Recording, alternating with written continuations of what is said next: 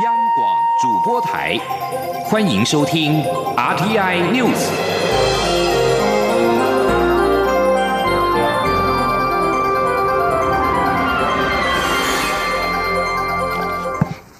各位好，我是李自立，欢迎收听这一节央广主播台提供给您的 RTI News。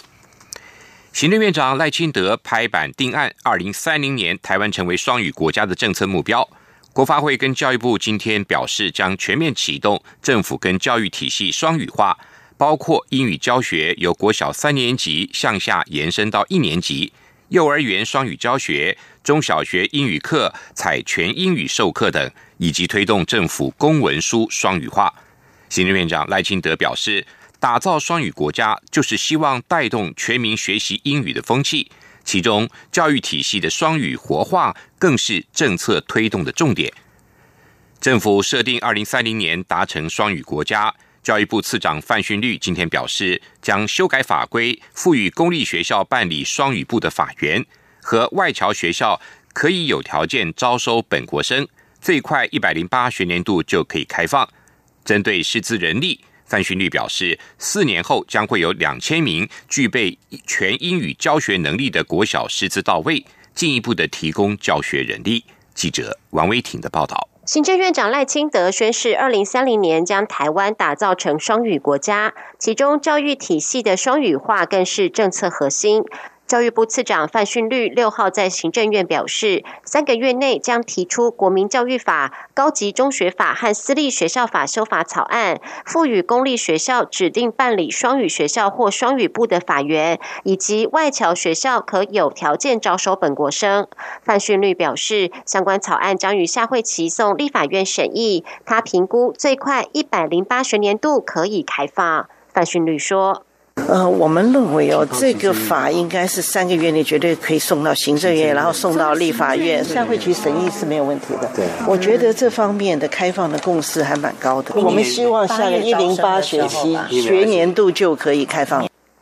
目前已经有五十九所国中国小实施英语沉浸式教学，利用弹性的课程时间，人文艺术或是健康体育课以英语教学。他认为，只要一所学校实施双语教学，邻近学校就可以观摩学习课程安排，很快就可以普遍化。范训律指出，目前国小三年级起有英语课，他希望可以逐步向下延伸至一年级或二年级，但是新课纲已经定案，短期。其不易更动，将利用晨间、午休、夏令营或是其他课程弹性时间，以生活化的方式教导学生学习英语，让学生增强英文口说能力和听力。范训律说：“让生活处处有英语，也希望国小毕业生就可以用英语自我介绍。”至于教学人力部分，一百零六学年度国小现场教师共有一万三千八百七十六名，其中百分之九十六点二五有英文专长。范训律指出，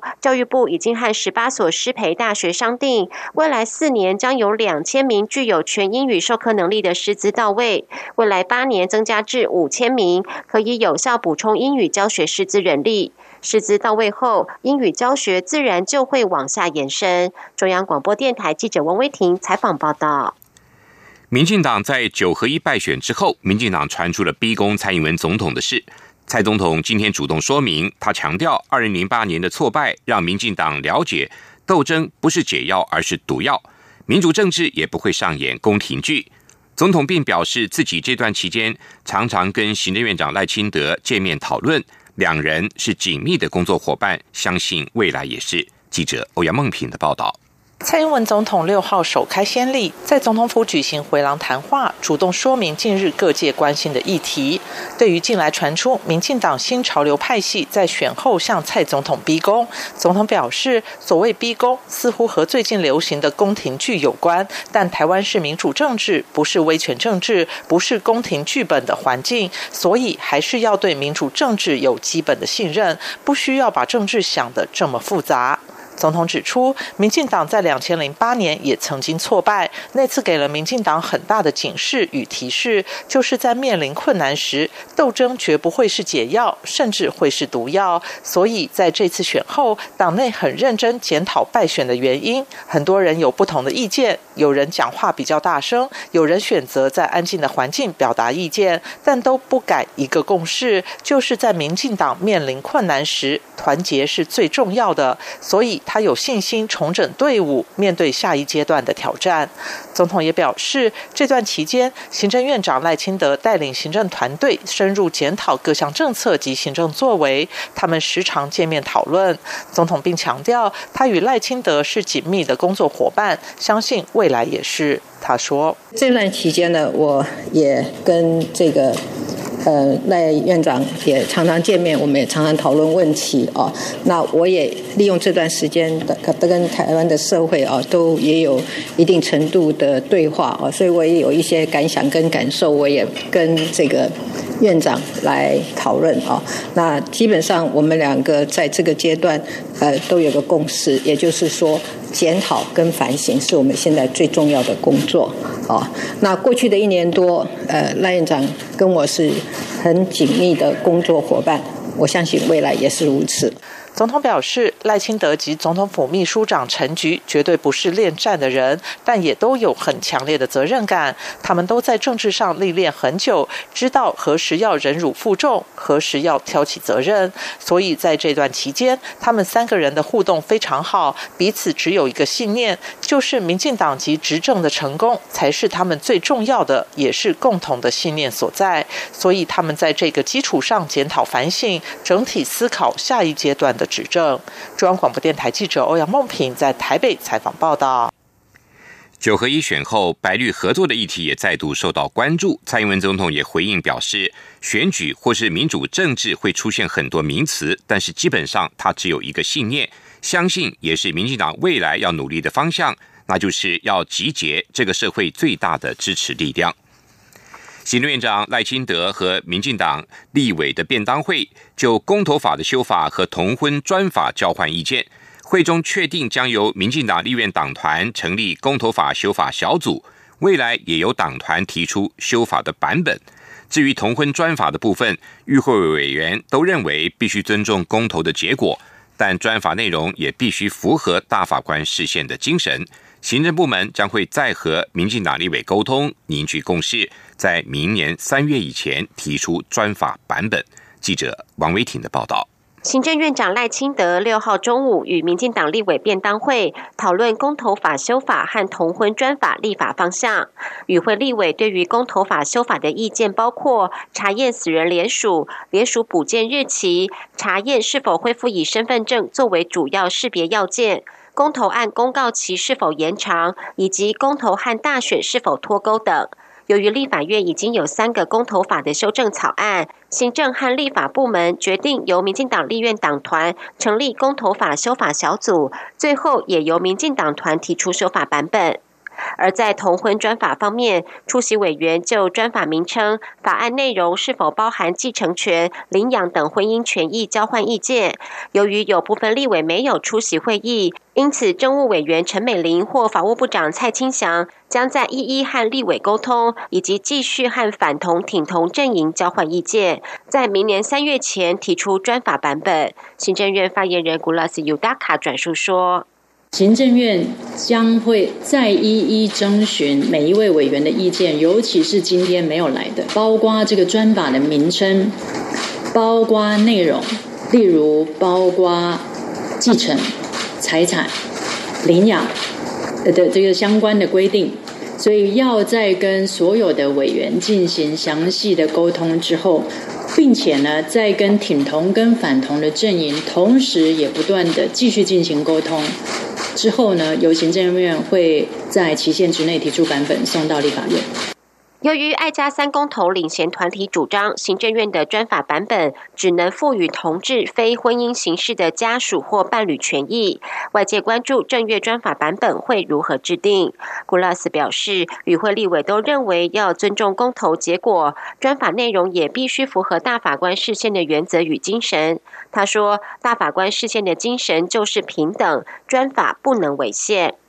另外，今天的会议也初步触及专法名称，包括同志婚姻法、同志伴侣法等名称都有讨论。古拉斯强调，这些都只是讨论过程，一切尚未定案。古勒斯也表示，出席立委也讨论台湾各地对同婚的态度与反应。有委员表示，这个议题在光谱的两极，要收敛至有共识还是有困难。古拉斯说，今天的会议没有讨论专法细节，但是政院未来会提出既符合公投结果，也符合大法官视线的专法。中央广播电台记者王威婷采访报道。环境保护署今天下午召开核一场除役计划第二阶段环评专案小组的审查会议。环保团体在环保署召开核一厂除役二阶环评前，呼吁全世界都还无法解决核废料的最终处置问题时，反对台电核一厂使用露天式的干式储存厂。最后，专案小组历经三个多小时冗长讨论之后。由于环评委员质疑台电跟原能会始终对于相关的安全疑虑跟风险交代不清，最后要求台电在明年二月底以前补件说明之后择期再审。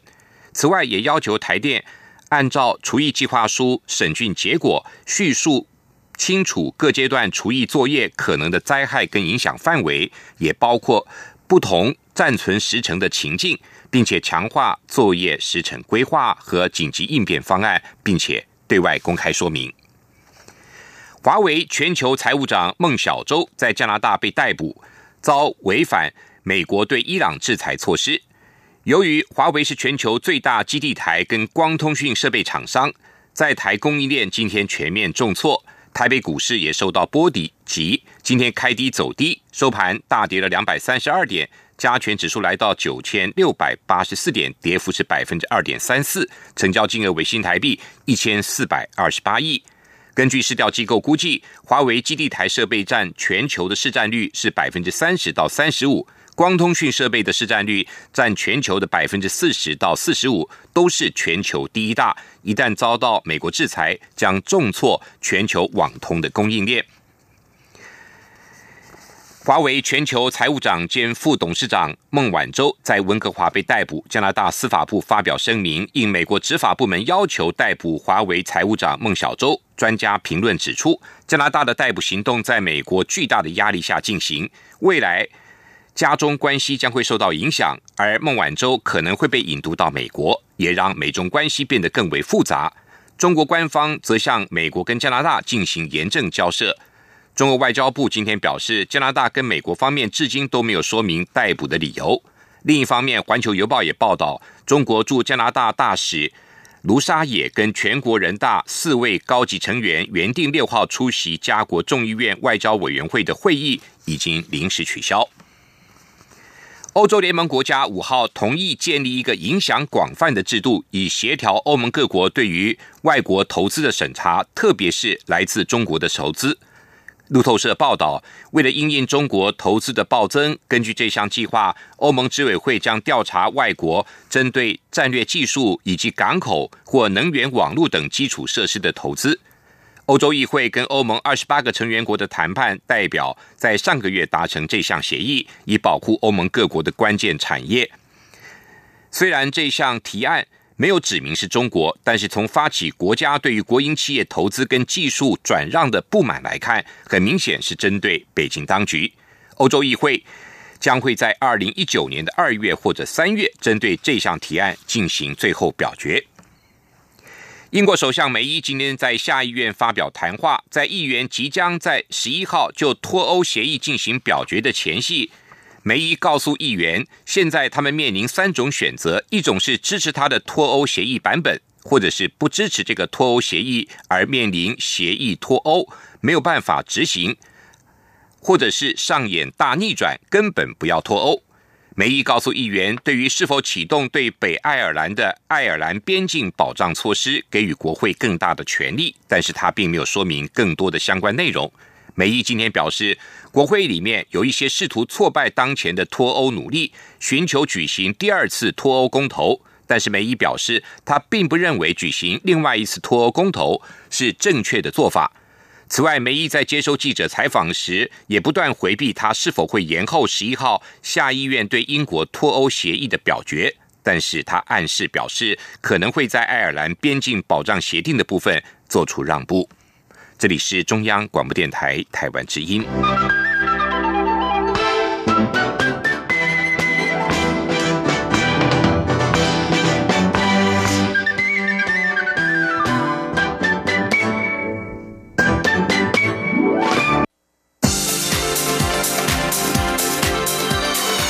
这里是中央广播电台台湾之音，欢迎继续收听新闻。欢迎继续收听新闻。为了防堵境外势力影响我国选举，内政部部务汇报今年修正通过了总统、副总统选举罢免法，明定竞选广告除了现行的实名制之外，也应该一并的公开背后的出资者。大众传播媒体不得接受外国、大陆、香港、还有澳洲、澳门的人士以及团体委托刊登广告，违者最高可处新台币一千万或广告费两倍以上的罚款。记者刘品希的报道。九合一选举落幕，这次竞选过程中不断传出有境外势力与资金介入选举。为了让竞选广告资讯更透明，内政部部务汇报六号下午通过修正总统、副总统选举罢免法，参酌美国诚实广告法草案的规范。明定大众传播媒体刊播竞选或是罢免广告，除了现行规定应该载明刊播者的姓名外，也要一并公开出资者及其相关资讯。相关办法授权中选会订定。另外，修法也新增大众传播媒体不得接受外国、中国大陆、香港、澳门人士及团体委托刊播广告，违者最高可处新台币一千万或广告费两倍以下罚款。内政部民政司副司长郑英宏说：“另外，为了遏制外国势力介入我国选举罢免活动，也增列大众传播媒体不得接受外陆港澳人士及团体委托刊播广告，违反者将处新台币二十万至一千万元或该广告费两倍以下的罚款。”同时，有鉴于曾受境外敌对势力指示之人进行刺探、搜集、泄露国家机密或发展组织等行为，严重影响国家安全及侵害国家权益，草案也增列违反国家安全法、国家机密保护法以及国家情报工作法相关规定，经判刑确定者，不得登记为候选人。这次修法也明定，中选会应该建制电子系统，提供候选人以连署方式登记为总统、副总统候选人。同时，比照公职人员选举罢免法的规定，删除罢免不得宣传的规定，让两法一致。此外，内政部经邀集相关机关及团体召开座谈会后，考量选举权是宪法保障的参政权，监护宣告制度则涉及财产、契约等司法关系的处分与管理，两者规范目的不同，因此修法删除受监护宣告无选举权的规定。央广记者刘聘熙在台北的采访报道。柬埔寨政府将台湾籍的电信诈欺犯嫌犯强制遣送中国大陆。我外交部今天表示，柬埔寨政府配合中国政府强制遣返，我政府表达严正关切跟深切的遗憾，并且要再度呼吁柬国政府应该确实保障我国公民的司法救济权益，并且依照国籍管辖原则以及当事人的意愿，将我国籍的嫌犯遣送回台湾接受司法调查。另外，陆委会也表示，已经针对此事向陆方提出严正的抗议。陆委会表示，跨境电信诈骗犯持续的发生，可见陆方单方面的强压我国人的作为，不仅没有能够有效的遏制类似案件的发生，更不利于两岸关系的良性发展。因此，已经向陆方明确的要求，在我涉案国人被押至中国大陆之后，陆方应该立即依据两岸司法互助协议的规定，向我方进行通报。以核养绿公投案过关，不过政府持续的发展绿能脚步没有停歇。农委会水产试验所今天发布了刚刚完成的针对文蛤、石目鱼、无锅鱼以及鲈鱼等主要养殖物种的实验，在现行法规百分之四十的遮蔽率之下，养殖物种的成长不仅没有受到影响，夏季高水温的时候，反而可以让文蛤成长优于未遮蔽的鱼池，也让。鱼电共生的可行性又大幅的踏出一步。记者郑祥云、陈林信宏的报道。台湾发展绿色能源，以太阳光电来说，需要约两万五千公顷以上的土地，才能够达到十七 gigawatts 的发电目标。但寸土寸金的台湾，要找到够大的空间并不多，农地也成为首选。农委会水产试验所近两年来，透过在义竹、七股等地，对文革、石目鱼、无锅鱼以及鲈鱼等台湾主要养殖物种进行覆盖太阳能板的模拟实验，并于六号正式公布实验。验成果在文革部分，在夏季高温期，因为遮蔽了部分直射的阳光，反而有效降低水温及池底的土温。实验组的文革成长还优于未遮蔽的对照组。不过，进入秋冬较短日照与低水温期后，由于缺少日照，让文革所需的水中池藻类供应较为不足，成长缓慢，但是仍能达到对照组百分之七十的成长效果，也符合法规所要求的。产能。至于无锅鱼、是木鱼及鲈鱼，在相同条件实验下，也发现生长完全没有受到影响。此举也为鱼电共生开启了稳健的一步。水事所所长陈君如说：“那事实上，我们试验的结果也大概证实了，至少在高温期，我们不管在鱼类、在文革，都能够拿到不低于啊传统。”就是没有太阳能板的养殖方式，甚至在某些情况能够长得更好。那未来我们当然更期待，即使有太阳能板，说不定太阳能板能够相对的是协助我们抵抗两年前那种霸王级寒害，因为它能够阻绝高温，一样也能够阻绝低温进来。在鱼电共生的初步实验有了成果后，水事所下一步将在进行更大规模的模拟实验，在台南七股以及台西试验场提供太阳能光电业者和农企业团体进驻，希望在实验成果更稳定之后，让结合光电的水产养殖能够创造新的产业发展模式。中央广播电台记者郑祥云、陈林信宏采访报道。研调机构国际数据资讯公司今天公布了二零一九年台湾 ICT 市场，也就是资通讯市场的十大趋势，包括人工智慧技术改变产业运行、终端设备越来越强大，还有自然管理服务的转变等等。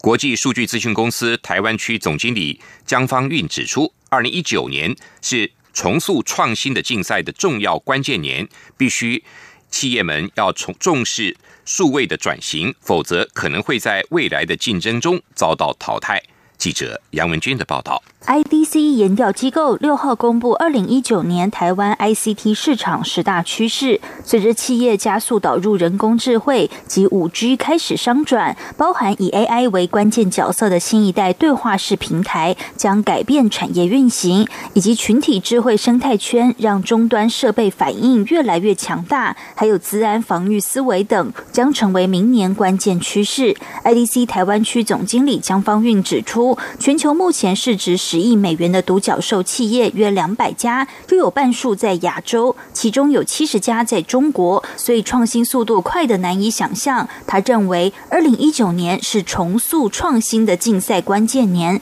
企业必须重视数位转型，否则可能在未来竞争中遭到淘汰。他说：“所以，如果以在台湾的部分来看的话，企业如果不能加速创新，我们刚讲的 reinvent 重塑我们在创新上面的速度的话，很容易就会被淘汰。”所以，我们认为从明年开始是一个非常关键的一个年份，在对契约创新跟转型上面来讲需要加速。IDC 预测，二零二零年将有超过百分之三十的台湾企业会采用聊天机器人这样的对话式平台优化营运业务，又以零售业需求最强劲。另外，有百分之五十的智慧型手机会搭载 AI 晶片。二零二二年，全球百分之二十五的终端设备将具备 AI 边缘运算功能等。中央广播电台记者杨文君台北采访报道。接下来进行今天的前进新南向。前进新南向。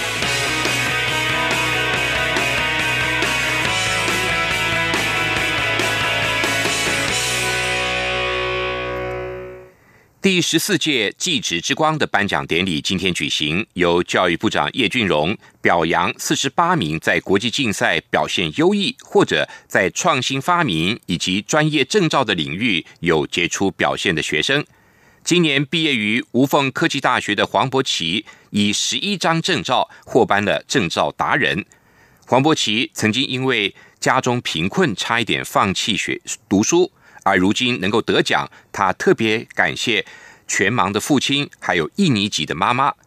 另外，明道中学的学生江成蔚今年才高中二年级，已经拥有四项专利，夺得了二十多个国内外的奖项，这次也获颁发明奖达人。记者陈国伟的报道。技职之光奖项主要分为竞赛卓越奖和技职杰出奖。今年以证照达人之资获得技职杰出奖的黄博奇，在大学期间共考取十一张专业证照，当中包含机电整合、室内配线、电脑硬体装修等五张，以及技术师证。现在水电技术公司上班。黄博奇的爸爸全盲，平时帮民众收金；妈妈是印尼新住民，家中四个孩子有两人也是全盲，他排行老大。黄博奇说，在大学毕业前，家里是低收入户。他在高职的时候，曾有想过不要再升学，直接去工作。后来在父母的坚持下，才去读大学。他提到，最初考证照，一方面是为了家计，一方面也想证明给爸爸看，他有认真读书，以后不用担心他。直到后来，他发现考不同种类的证照，可以获得不同的技术和知识，而且可以磨练学习态度。他说，每当在考照练习期间，他都是班。上最早到最晚走的人。我想感谢我的父母，又不是他们，今天的我也不会站在这里。谢谢你们。黄博奇代表继职之光得奖者上台致辞，教育部长叶俊荣听了他的成长历程后，给予他高度肯定。多功啊，我没老把赛啊，啊，很棒，很棒，很棒，很棒。哈，我们其实不管什么样的环境，我们只要有心，把自己的能力发挥出来，哈。就读台中明道中学二年级的江成卫，三年前开始尝试发明，因爸妈从事医疗工作，引发他设计出多种和身障或医疗相关的作品，包括轮椅动力辅助装置、滴眼药水辅助器、可稀释身体清洗装置等，而且都在国内外发明展中获奖。其中，轮椅动力辅助装置更在台北国际发明展中荣获最高荣誉铂金奖。江成卫表示，这项装置是个方便轮椅收纳折叠。的辅助工具还可以增加速度调节手把，已经申请我国专利，并和厂商洽谈，预计半年内可使用于医院或药厂。只需要把这个杆子装到传统的轮椅上面，就可以让任何的传统轮椅摇身一变变成智能轮椅，也只需要花十分之一的价格，还有二分之一的空间，就可以放到我们的轿车的后车厢里面。江成卫说：“或许他不会做出很厉害的发明，但他希望以后自己的发明作品是最能温暖人们的，也能帮助到最多人。”中央广播电台记者陈国伟台北采访报道。驻印尼代表处与国合会农技团举办的台印尼农业合作四十二周年研讨会，根据统计，超过两万名印尼农民受惠于台印尼农业合作计划。印尼总统佐科威力挺派遣三百名印尼农民来台取经。驻印尼代表陈忠在研讨会上致辞表示，农技团在印尼推动的巴厘岛一乡一特产等十八项的合作计划，举办了超过一百三十场的研习跟观摩活动，直接受益的印尼农民超过两万人，他们的生计因而获得显著的改善。陈忠表示，台印尼双方经过一年多的缜密研讨。决定在有印尼米仓之称的西爪哇省加拉黄县推动加拉黄综合农业示范区合作计划，选定了一千公顷的土地作为示范区，在水利灌溉、稻米、园艺，还有畜禽跟农会组织建制等五项的领域进行合作，希望全面提升印尼的稻米跟蔬果的产量和品质，协助印尼早日达成粮食自给自足的目标。与会的印尼农业部国际合作司司长梅沙表示，目前已经有三十名印尼的农民在台湾进修。印尼农业部近期将会再派遣四十位印尼农民来台进修，主要研究的领域包括了栽种稻米、蔬菜的技术。台湾跟印尼的气候十分的相近，印尼农民可以从台湾农业发展的成果中取经。以上这一节 RTI News 由李自力编辑播报，谢谢您的收听，这里是中央广播电台台湾之音。